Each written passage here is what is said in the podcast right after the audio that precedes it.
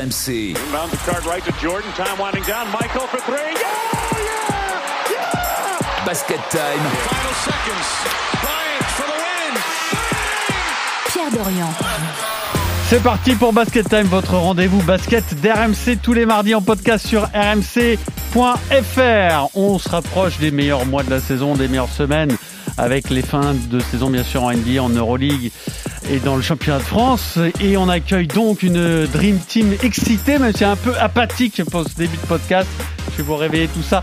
Fred Weiss, salut bonjour, Fred. bonjour, ça va Euh, Stephen Brun, ça va Stephen Salut Pierrot, T'as mis, ton, mis ton beau suite de Michael Jordan avec sa, sa couronne. Ouais, exactement. Et alors attention, il est sapé pour l'occasion. C'est Nicolas Bayou qui a enfilé son sweatshirt des Philadelphia Sixers. Salut Pierrot. Salut Nico. J'étais un Sixers, j'ai joué T'as joué au, tournoi. aux Sixers, on savait mon pas équipe ça. s'appelle les Sixers, il y avait Fred dans mon équipe. On était jusqu'en demi-finale. Pourquoi Exactement. Stephen t'as pas voulu jouer C'est pour, ça que les, j'ai- c'est pour ça que j'ai été jusqu'en demi d'ailleurs. c'était pas les Philadelphia gagné les- Sixers, alors c'était quoi? C'était les... Les RMC Sport euh, Sixers. Ah, ok. Et comment ça se fait que vous étiez en Sixers euh, sur un Parce tournoi que t'avais que des équipes NBA représentées par différentes Ok, médias. On a perdu contre les Warriors de Golden State. Ah, ça devait pas être beau à voir. Alors en tout cas, c'est un spécial Sixers, euh, l'une des équipes en forme avec notamment Joel Embiid bien sûr, euh, qui massacre tout le monde depuis le début de l'année. Mais qui est le meilleur? Joel Embiid ou Nikola Jokic? Vous allez euh, nous dépatouiller tout ça. Fred, on compte sur toi, le big man, c'est toi dans cette émission. L'actualité des Sixers, c'est toujours Ben Simons. Alors donc les Sixers peuvent-ils se dépêtrer du contrat de Ben Simons? Est-ce que ça peut être un tournant dans cette saison? Et puis euh, c'est une franchise de trash talker. Vous allez donc me dire qui est le plus grand trash talker de l'histoire selon vous? Celui que vous préférez en tout cas. Le quiz, bien sûr, aura une thématique euh, Sixers que je vous dévoilerai au dernier moment. Basket Time tous les mardis en podcast sur rmc.fr. Vous pouvez vous abonner bien entendu pour ne rater aucun épisode de ce podcast qui commence à avoir une renommée mondiale. Are you driven to be the MVP this year? Oh, well, uh, to be the MVP, you got to win games. Joel doesn't want the three. We'll take it back.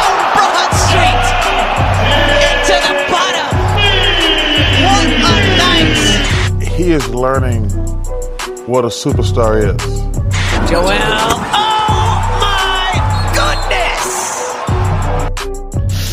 Euh, Stephen, tu souris quand je dis qu'on a une renommée mondiale Je te rappelle que Nicolas Batum euh, fait en sorte que le podcast se diffuse en NBA quand même. Bien sûr, bah, renommée mondiale, si tous les joueurs français en NBA écoutent euh, Basket Time, ce qui est le cas, c'est, on a effectivement une renommée mondiale. Je pense qu'à Nicolas Batum, dans le bus, à l'arrivée de l'aéroport, je crois qu'il me le met dans, dans les enceintes du bus, euh, le podcast. En plus là, maintenant c'est forcément le patron parce qu'il n'y a plus personne dans son équipe. Il n'y a Ouais. plus que lui qui a plus de 30 ans, donc euh, C'est lui qui il doit de- imposer tout, la, la, Exactement. la playlist, tout quoi. Charles Trenet, Charles Aznavour. Alors on va parler des Sixers et notamment de son, franchise player, évidemment Joel Embiid. Qui est le meilleur pivot du monde? C'est notre première question.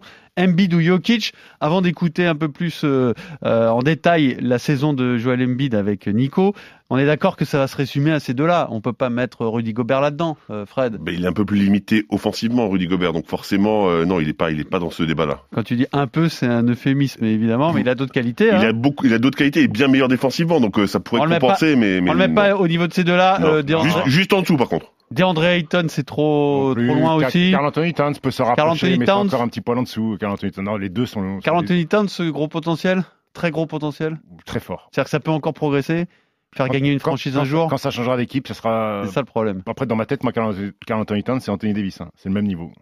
Ah oui, donc c'est pourri quoi. C'est un peu dur. Ah, tu l'as détruit il y a 15 jours, le pauvre Anthony Davis. C'est vrai, tu l'as détruit. Oui, mais, il, oui, mais il joue les Lakers, donc j'ai envie de voir Carl Anthony Towns, même si euh, Minnesota Timberwolves font une très très belle saison. euh, Mhm, mhm. Donc, On pour l'instant, il n'est pas au, au niveau de ces deux-là. Euh, Embiid qui est monstrueux depuis le début de l'année. Euh, du coup, les Sixers sont troisième, alors dans une conférence ultra serrée. Nico, un petit coup d'œil rapide sur les performances du bonhomme au mois de janvier. Ça, ça fait flipper presque. Ouais, c'est, il est sur une autre planète, euh, clairement. euh, C'est un mois de janvier délirant pour lui. 13 matchs depuis le, le nouvellement. Il tourne à 34 points de, moyenne avec des matchs euh, monstrueux comme euh, 50 points face à Orlando. Deux jours plus tard, 42 points contre euh, les Clippers. Et en, même temps, sur ces 13 matchs, euh, les Sixers gagnent. Euh, c'est pas que des performances individuelles. Il y a 10 victoires, 3 défaites. Euh, il signe 20 matchs de suite avec plus de 20 points. C'est la plus longue série pour un Sixers depuis euh, Allen Iverson en, en 2005. Deux fois dans ces 13 matchs, il a été en dessous des, des 30 points. Et c'est vraiment le match des 50 points, le match record euh, qui a marqué euh, tous les, esprits, où il a atteint les sommets à 50 points, 12 rebonds en 27 minutes de jeu. C'est incroyable. Écoutez ce qu'il disait après ce match et de qui il s'était inspiré pendant ce, ce match record pour lui. Um,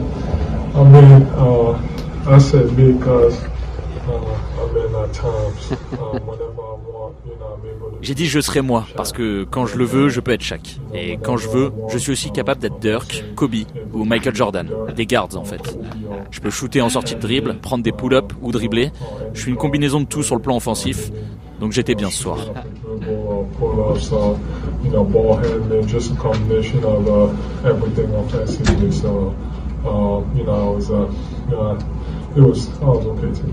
Alors en tout cas, il n'était pas inspiré par l'ingé son des Beatles, hein, parce que heureusement qu'il y était avait les une toilettes, là. Ah, mais c'est là, c'est là où on l'aime bien aussi, c'est son personnage, il est drôle. Non mais il est incroyable, ça, lui- elle est folle cette déclaration. Ouais, ouais, c'est c'est lui, mais c'est lui, il nous fait rire euh, par moment. Et, et si on veut revenir sur ses statistiques, euh, il est à 34 points de moyenne sur janvier en 32 minutes de jeu. Il y a un seul joueur dans l'histoire de NBA qui a fini une saison régulière avec euh, plus de points que de minutes Mhm. jouées. Est-ce C'est que vous l'avez? Jordan, Harden, non. Will Chamberlain. Il a fini une saison 50 points de moyenne en 48 minutes de jeu. Là, on parle Correct. que sur un mois pour le moment. Ça serait quand même difficile pour, pour Embiid. Ça veut dire que Chamberlain, il est jamais sorti sur un mois. 48 minutes. C'est vrai. Sur un mois. Ouais. Ah ouais, c'était dingue. tous les matchs. Non, c'est complètement fou. Comment on va faire pour départager Embiid et Jokic, euh, Fred? Ben, c'est surtout dur parce que Jokic a fait un mois de janvier incroyable aussi. Hein. Il a fait une, une performance digne de, de Karim Abdul-Jabbar en 76, donc plus de 400 points, plus de 200 rebonds, plus de 100 passes décisives sur ce mois-ci.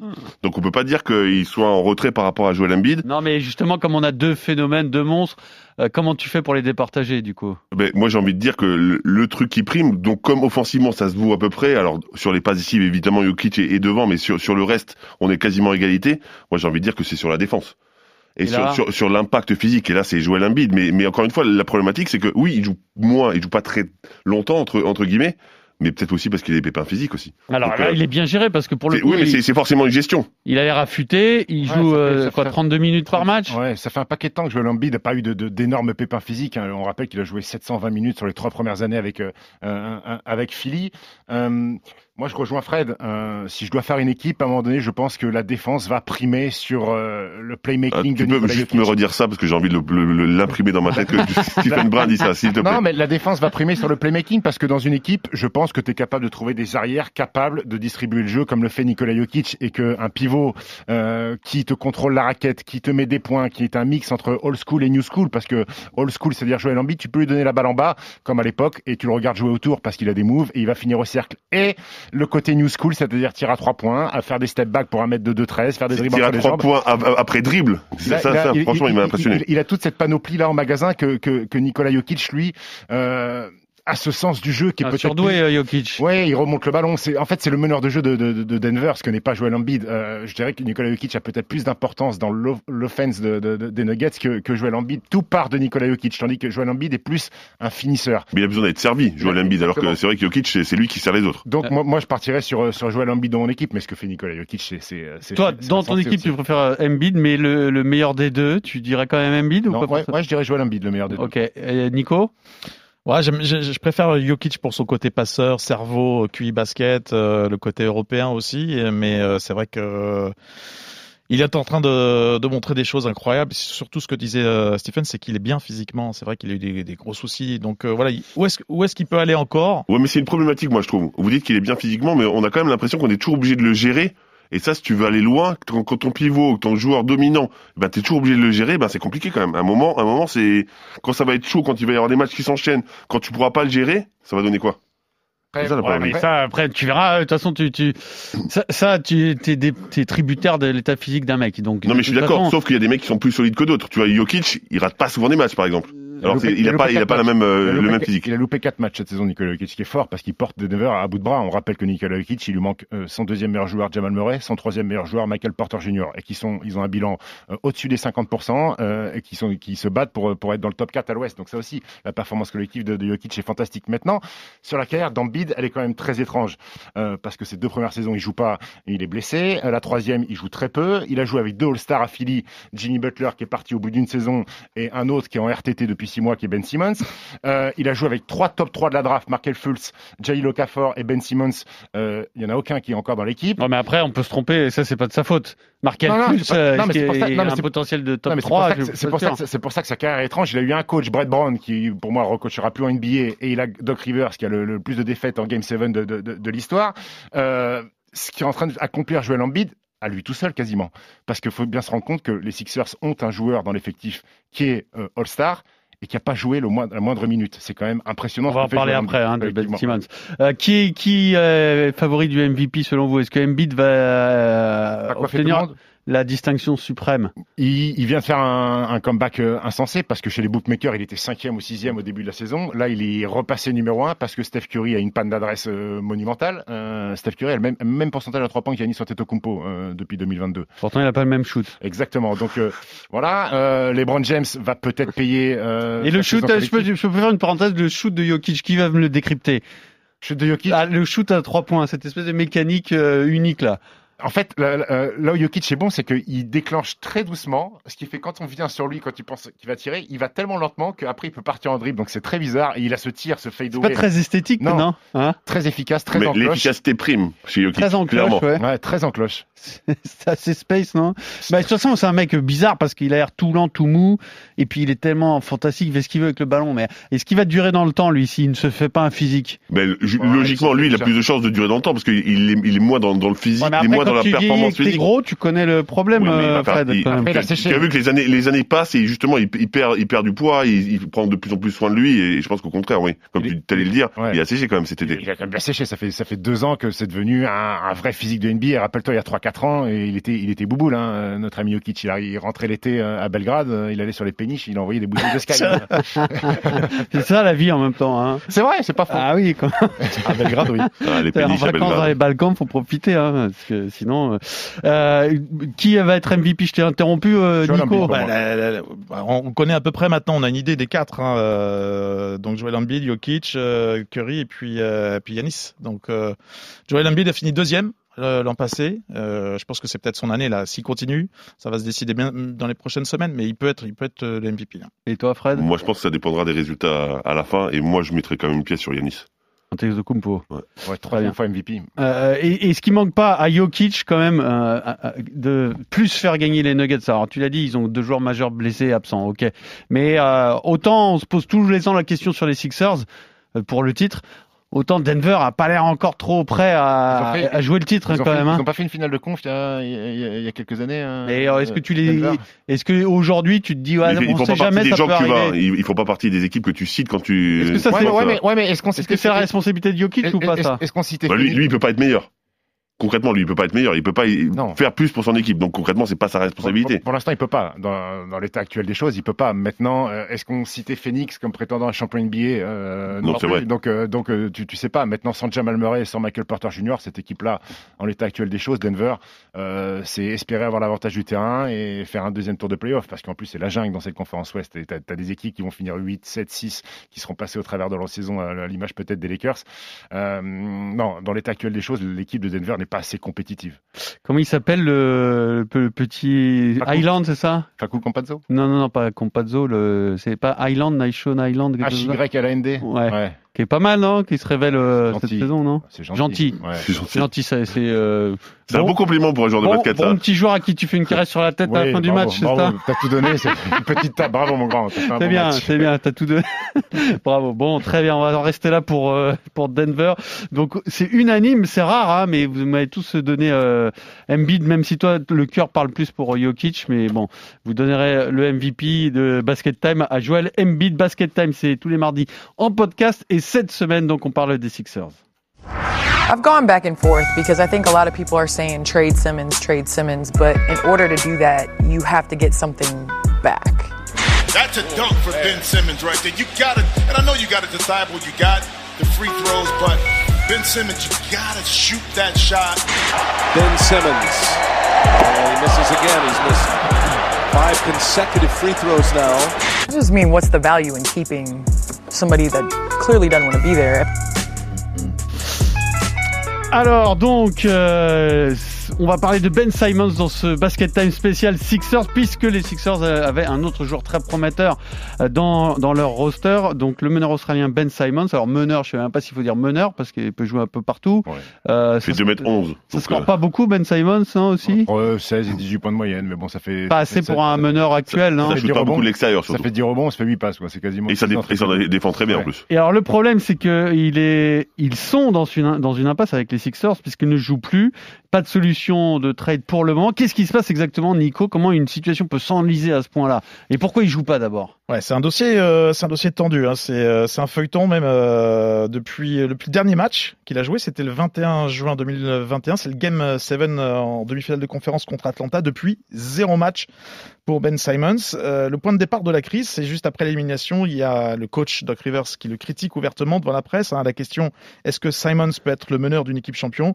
Doc Rivers répond je ne connais pas la réponse. Il y a Joel Embiid aussi qui, qui met de l'huile sur le feu, qui dit ouais, c'est pas possible de jouer avec Ben Simons. faut se rappeler aussi que pendant cette série, il a été très très décevant sur le sur le dernier match. Il met 5 points. Sur le match 4, il est catastrophique au lancer franc. Il y a eu beaucoup de critiques. Il fait 4, Hmm. sur, 4 sur 14 sur la ligne. Et puis euh, retour de l'équipe euh, après l'intersaison, l'entraînement, il rechigne à s'entraîner. Il dit qu'il veut plus euh, il veut plus jouer. Chaque qui a quand même une voix en NBA lui dit de toute façon c'est un un peu pleurnichard. Les Sixers doivent s'en débarrasser. Donc la situation est, est bloquée. Le problème, c'est qu'il a encore beaucoup d'années de contrat, trois ans de contrat avec des, des salaires euh, incroyables, plus de 30, euh, 35 millions euh, de dollars. Quelle est la valeur véritable de Ben Simons aujourd'hui? C'est la grande question parce que on voit bien que c'est irréconciliable entre les deux parties. Il jouera plus aux Sixers, tu penses? Non, euh, le, le staff n'en veut plus, les joueurs et Joel Embiid n'en veut plus. Le, le Quand, quand t'as ton leader qui veut plus de. Personne n'en veut plus c'est et lui, lui non plus. Mais c'est une tête de cochon ou c'est un malentendu Faible C'est un gamin. tête, Faible dans la tête. C'est un gamin. Et, et donc, les Sixers attendent une valeur marchande équivalente à Ben Simmons. Voilà tout le nœud du problème. Les Sixers Est-ce qu'ils peuvent, d'après toi, en sortir par le haut, les Sixers? C'est-à-dire réussir un trade qui améliore l'équipe, qui règle le problème et qui peut-être amène la pièce manquante pour être C'est champion. c'est déjà trop tard pour en sortir tard. par le haut. Alors- Bon, pour moi, pour sortir par le haut, c'est trop tard. Comment tu peux avoir un joueur de ce niveau-là et de ce potentiel-là, entre, entre guillemets, qui n'a pas joué une seconde encore? Honnêtement, pour moi, Non, tu peux pas sortir par le haut. Alors oui, t'as un bon GM, tu peux t'en sortir en- en récupérant peut-être un, un joueur, mais, mais qui va vouloir de Ben Simmons? Il y a eu des essais. Qui euh, va vouloir de lui? Il a pas joué. Ah, je suis pas sûr, je suis pas sûr que ça soit trop désavantageux pour en NBA un gamin de cet âge-là qui joue pas les, les, les, les, les- les six premiers mois. De Ouais, mais ça dépend de la contrepartie. Hein.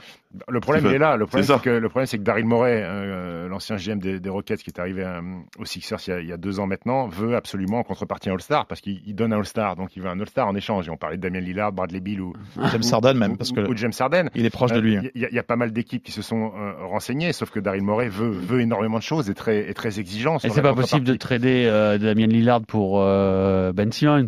C'est gérer Portland, il se tirerait une balle dans le pied, non?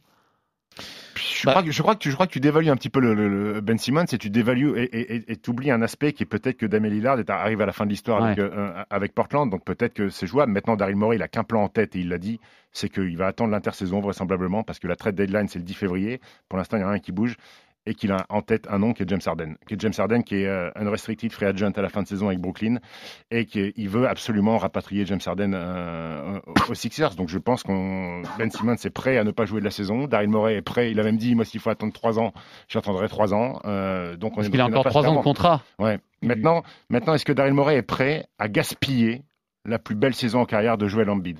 C'est ça la question. Et Est-ce- pourquoi, prêt pourquoi tu dis ça? Bah parce que Joel Embiid joue le meilleur basket de sa carrière, Qui peuvent aller au bout peut-être. que, que les Sixers sont Ouais, troisième. Comment est gaspiller Comment bah, en, en tradant pas euh, Ben Simmons, c'est en restant, en restant avec cette équipe-là. Si avant le 10 février, il n'a pas ont besoin d'un tradé, joueur. ça veut dire qu'il balance la saison. Ou entre guillemets, qu'il balance la saison. Ils Parce peuvent- que ils ben, peuvent pas aller au bout sans un joueur de plus. Je, je crois pas qu'avec Tobias Harris en numéro 2, Tobias Harris n'est pas suffisamment fort pour être, pour être numéro 2 pour prétendre être champion NBA. Tobias Harris c'est un très bon numéro 3, mais pas, mais pas un bon. Ils, ont trop de carences. Ils ont des carences sur le poste de meneur de jeu, même si le petit Maxi est, est- est très bon. Il leur manque, il leur manque un, il leur manque un deuxième mec derrière, euh, derrière Joel Embiid. Et donc, euh, Daryl Morey, est-ce qu'il est prêt à dire, bah, on fait une demi-finale de conférence? Tant pis, c'est pas grave. Ou il a vraiment envie de jouer le titre. Et dans ces cas-là, il faudra s'activer avant le 10 février. Là, les dernières rumeurs, il y a eu des contacts avec les Cavs, euh, ça n'a pas abouti. Les dernières, euh, Les Kings. Les- voilà, c'était ça les- le dossier le plus chaud. Pour et- qui Pour quel jour Sacramento, mais ils pour veulent- Darren Fox. Le problème, c'est qu'ils veulent Darren Darren Fox, Fox. et d'autres joueurs, mais ça, ça, ça suffisait pas pour les, les Sixers et les Kings. Ils ont lâché l'affaire. Fox et Ali Burton, ils veulent pas libérer Fox, ils veulent pas lâcher euh, Ali Burton, euh, ils veulent, ils préfèrent se séparer de Buddy Hield ou euh, Harrison Barnes. Euh, je m'étonne. c'est pas le même niveau. Alors comment euh, comment tout ça va finir euh, euh, C'est c'est un dossier pourri pour les Sixers. Ça peut leur euh, impacter leur niveau pendant combien de temps tout ça? c'est quand même incroyable de pas avoir eu euh, une rencontre, une conciliation, enfin voilà, de, de, de gâcher et, et, et à la Qui est responsable de ça pour les toi? deux, les deux. Ah, je suis pas sûr que ce soit les deux. Moi, je pense que c'est Ben Simmons. Moi, pour, je, suis, je suis assez d'accord. Je pense que c'est trop bien fragile dans sa tête. À partir du moment où tu fais trois matchs contre les Hawks, Oui, mais- où tu prends deux tirs dans le quatrième quart-temps, où tu es à 30% sur la série au lancer franc, tu as le droit quand même de, de prendre une petite vanne, une petite critique de ton coach sans te braquer et dire je veux plus jamais jouer dans cette équipe-là. Ça fait partie du business. Non, non, mais surtout, un grand, un grand joueur, il réagit. mauvais, Au contraire. mauvais, c'est- la vie. Ça arrive, coach- on a tous été le droit de mauvais, le hein. dire, Ton coéquipier a le droit de le dire. Tu as été mauvais, très bien. Tu prends l'intersaison pour travailler sur tes points faibles. Tu reviens et tu montres que ben, Bien sûr. tu vas être meilleur. Et est-ce Bah, qu'il il est, qu'il est vraiment bon? Est-ce qu'il est vraiment au niveau euh, d'un All-Star? Il est All-Star facile. Ouais. Il, fait, il fait des triples doubles. Enfin, c'est un, c'est un défenseur fantastique. C'est- C'est c'est un joueur unique, hein, euh, Ben Simmons. Il peut jouer sur les postes 1, 2, 3, 4, même si je suis persuadé que le poste de meilleur de jeu, il faut oublier.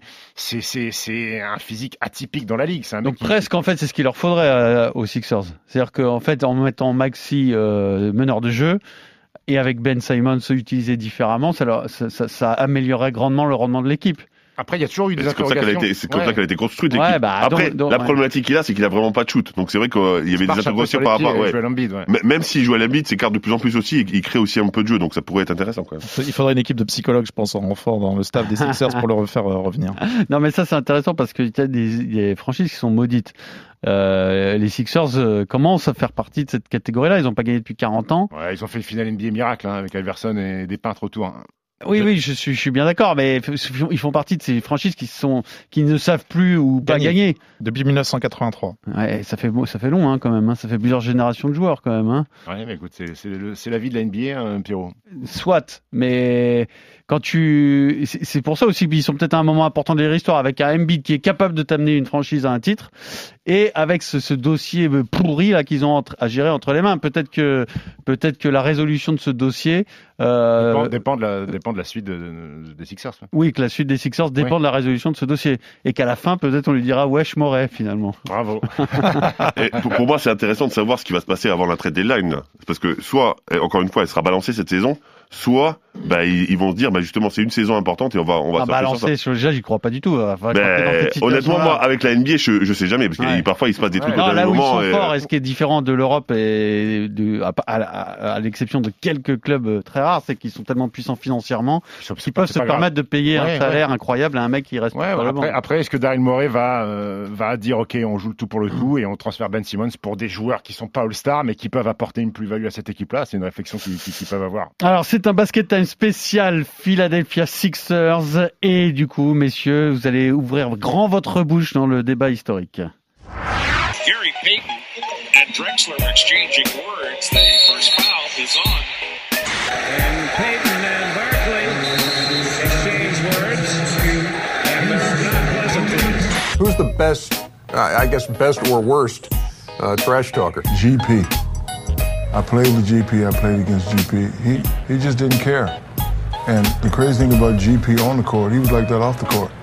Like if he saw you in the mall, maybe that time I caught you up, big fella. I gave you that thing, you went up there, and you almost put your arm out of socket. You can't call me, boy. I'm a Hall of Fame. I'm first ballot, boy. I'm first ballot.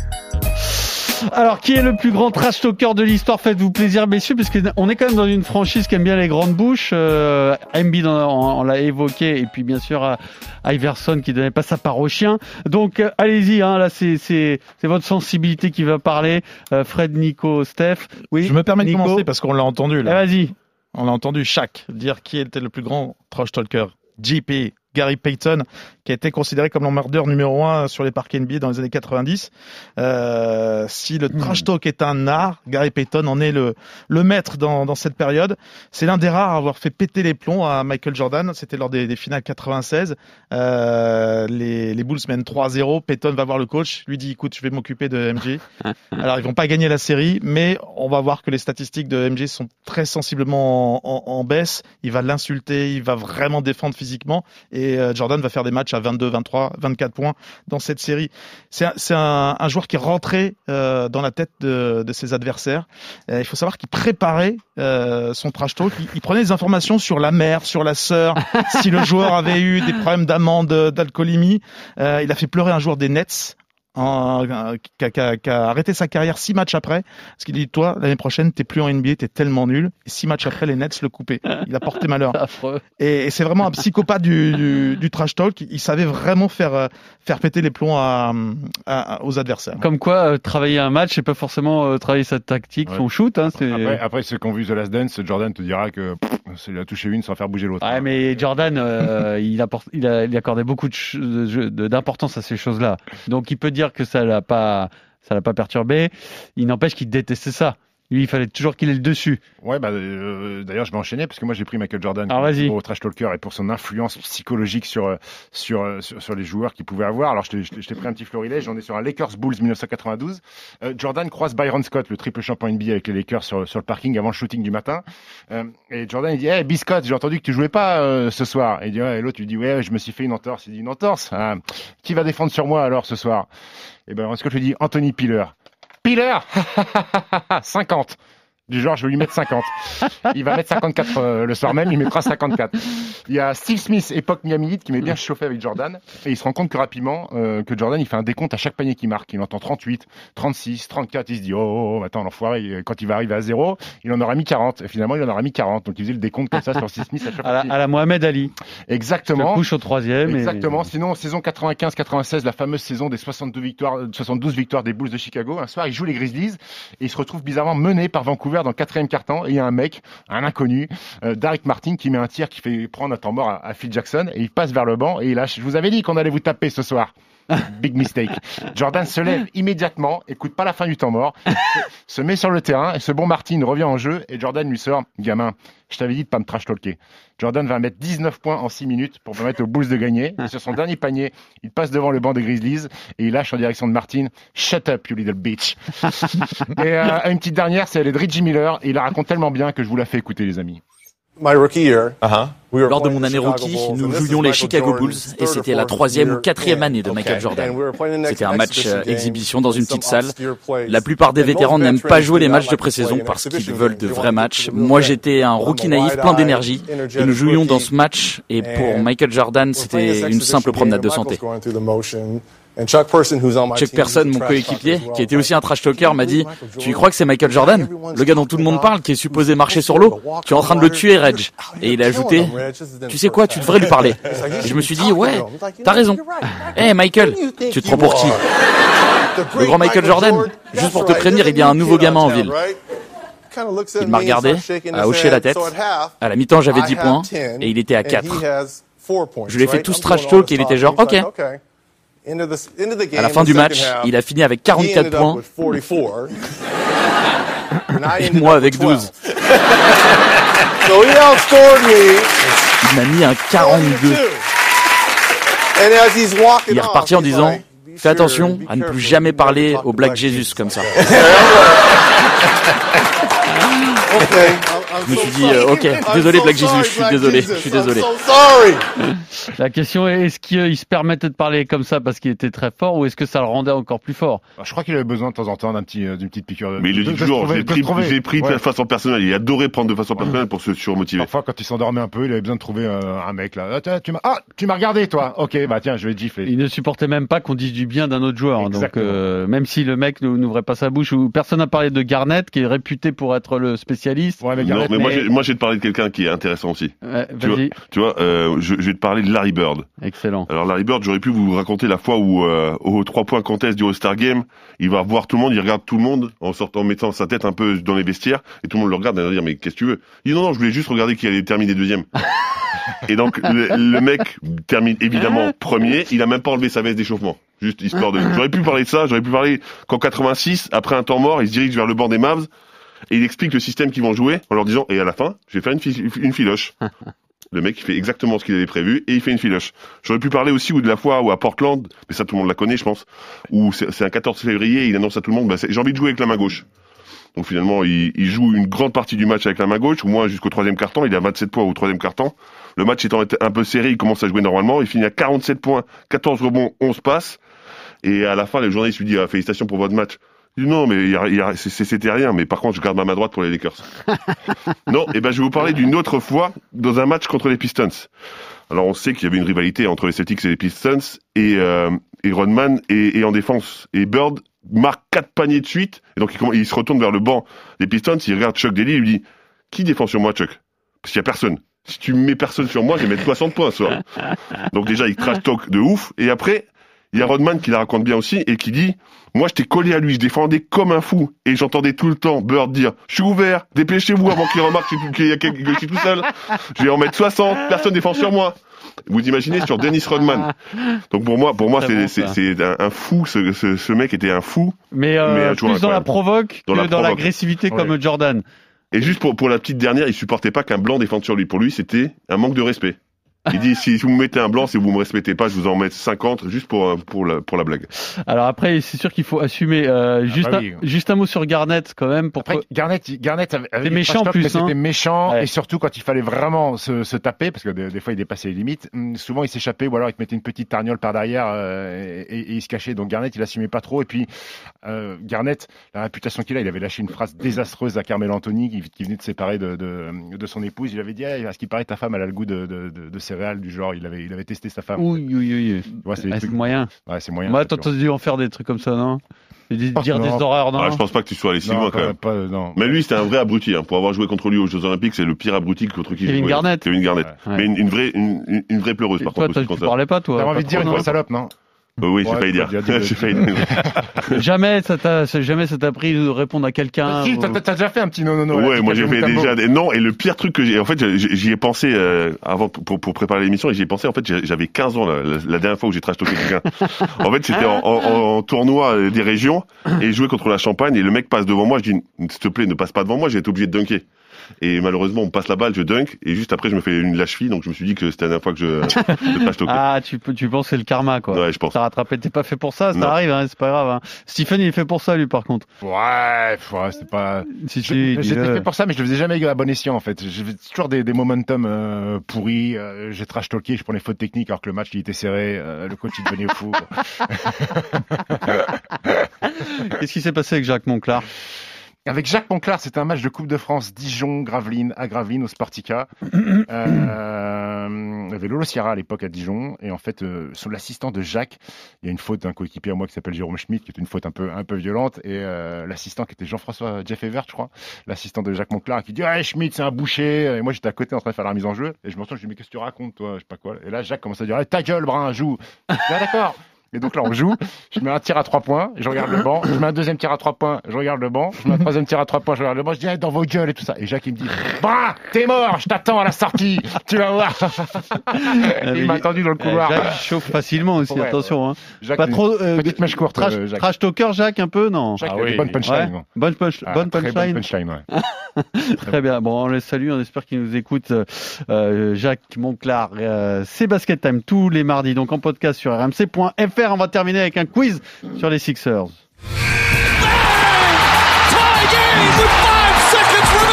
Et alors là, je suis très content de ma trouvaille. Il se prend pour Julien Lepers. Qui était le coach du coach à l'université, pardon. Coco coach. Coco coach, absolument. Non, Faites pas les paysans, t'es un mec, t'es un mec de début de Chaumont, toi. C'est pas un esthète du visage, qu'est-ce que c'est ton problème hein, Des qu'est-ce que tu veux têtes du visage. Avec lui, je sais jamais, il a posé des questions à des mecs qui avaient deux majuscules dans le prénom. Je te tiens, tu me tiens par la barbichette. Alors, c'est un quiz plus précisément spécial Allen Iverson. Voilà, Oh. j'espère que vous avez révisé votre Allen Iverson. On parle des Sixers, on parle d'Allen Iverson. Certaines questions vont fuser, hein. certaines vont aller très vite. Il y en a sept en tout. Euh, D'autres seront un peu plus. Un peu plus. Ouais, mais c'est très facile. Enfin, c'est très facile. C'est basique. Il y en a une ou deux un peu plus compliquées. On est parti. C'est bon, tout le monde. Vous l'avez en tête, Iverson, À peu près. avec ses, avec son bandeau et Ouais. ses, ses nattes. Reebok. Ok, j'ai trouvé aucune question sur le bandeau ni sur les nattes. Donc euh, on y va. En 96, en 96, qui est drafté juste après Iverson?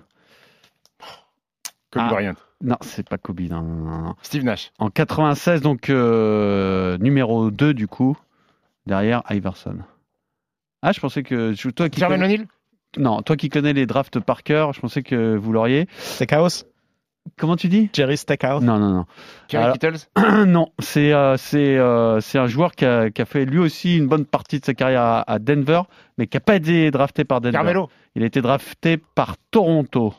T-Mac Non, c'est un. Ah, Anthony Davis. C'est un des. Non, non, non, c'est un, c'est un des Anthony meilleurs. Davis. De... Ouais, parce que j'allais dire, Anthony Smith, il est plus jeune. Marcus Camby. Marcus Camby, exactement. Un des meilleurs contreurs de la NBA. Bravo Stephen. Je pensais, tu vois, par exemple, que ce serait une question euh, qui fuserait.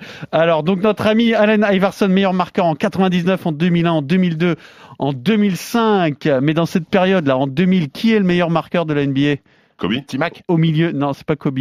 Au milieu, Shaq Shaquille O'Neal, absolument. Bravo. Bravo Fred. Euh, Nico, Ah ouais, là. sur Iverson, là, ça va vite. Hein. Enfin, il a le pull. Hein. Euh, pourquoi, pourquoi est-il surnommé The Answer? Parce qu'il a la réponse. Et à quelle, à quelle question? À la défense, aux défenses adverses. Pas du tout. Il a la réponse à quelle question? À Qui est le meilleur? Qui est le meilleur? Quoi? Meneur. Le scoreur Non meilleur scoreur. Scoreur. Mais Le- non Le meilleur dribble. Le Le meilleur style. le Le style. meilleur style. Le meilleur trash talker. Le plus move Le meilleur C'est trash talker. C'est l'histoire, l'histoire de la NBA qui s'est écrite grâce à. Le meilleur dress code. Non. Alors, vous l'avez pas? Alors, ça a un rapport vraiment avec l'histoire de la NBA. Il faut penser à la période à laquelle il arrive. Alors, Ah, c'est la réponse à Michael Jordan. Et précisément. Qui va prendre la suite, qui va prendre la suite de Michael Jordan. Exactement. La réponse à la question qui sera le successeur de Michael Jordan? Voilà pourquoi c'est The Answer. euh. Ça aussi, je pensais que ça irait plus vite parce que ouais, je l'ai appris en préparant, mais je pensais que c'était très connu. Alors, on, on enchaîne. Qui est son équipementier historique Reebok. Reebok. Eh bien sûr, c'est Reebok. Nico, réveille-toi. Ça fait trois points pour Stephen, un point pour Fred. Euh, alors, tiens, encore un peu d'histoire de la NBA. Je vous donne une citation. Euh, ça a toujours un rapport, bien sûr, avec euh, avec Allen Iverson, grand fan de hip-hop. Allen Iverson, vous le savez. Alors, qui a déclaré Certains propriétaires d'équipes sont hip-hop, mais ne suivent pas cette mode. Hip-hop ne veut pas dire négligé. Dr. On veut juste que nos joueurs s'habillent bien. David, Stern. David Stern, c'est Ah. parti là-bas en premier. Voilà, tu vois, Nico. Et évidemment, David Stern en Faut changer le dress 2005 code, hein. qui change de dress code, qui impose donc un truc euh, strict euh, avec. Oui. euh, Il voulait plus de mode gangster et compagnie. il voulait plus d'Allen Iverson. Alors, il n'était pas le seul, Allen Iverson, mais un jour, il est arrivé en conférence de presse d'après-match en fourrure bleue électrique. On aurait dit, on aurait dit, meilleur euh, effet. Je me rappelle plus du nom d'un Michou d'un- Non, d'un American. Un peu, oui, plus- Dans, dans American Gangster, Denzel Washington, quand il va au match de boxe avec son, euh, son bison. Mais la référence à Michou est très Ça bonne. parle tout de suite. Absolument. Donc on en est où là? Alors on a un point pour Fred, un point pour Nico et trois points pour Steve qui a toutes les cartes en main pour gagner ce quiz sur Allen Iverson. Qui a dit à Allen Iverson? Jordan? Tu ne m'aimes pas, espèce de petite salope, tu ne m'aurais pas crossé comme ça si c'était le cas. Jordan. C'est Michael Jordan, bravo Fred, bien tenté, c'est réussi. Euh, elle est excellente cette phrase, non? C'est-à-dire qu'il raconte il- ça à Iverson. Il l'a dit sur le ton de la rigolade, hein, quand même. Il a pas Oui, dit mais sur- pour de sur- vrai. surtout c'était bien Oui, plus tard, plus le sang. oui. Lors d'un match à Charlotte où il accueille Iverson, il dit ah, Je t'adore, euh, MJ. Il dit, Non, non, tu ne m'aimes pas, de petite salope. Sinon, tu m'aurais pas crossé comme ça. C'était le 12 mars 97. Et enfin, à très difficile, quel joueur de Lasvel a affronté Amarassi Iverson Eurocoupe Quel joueur de Amarassi. Lasvel actuel hein, Ah, actuel. Actuel. hein. Paul Lacombe. Paul Lacombe, absolument, c'est fort. C'est fort, Ouais. bravo. Il a joué au Besiktas. Il a joué au Besiktas une saison et donc le Lasvel était dans la poule d'Eurocoupe avec un Paul Lacombe qui était déjà là. Bravo Stephen, tu remportes le quiz sur Allen Iverson. À la semaine prochaine. Salut Pierrot. Bye. RMC Basket Time.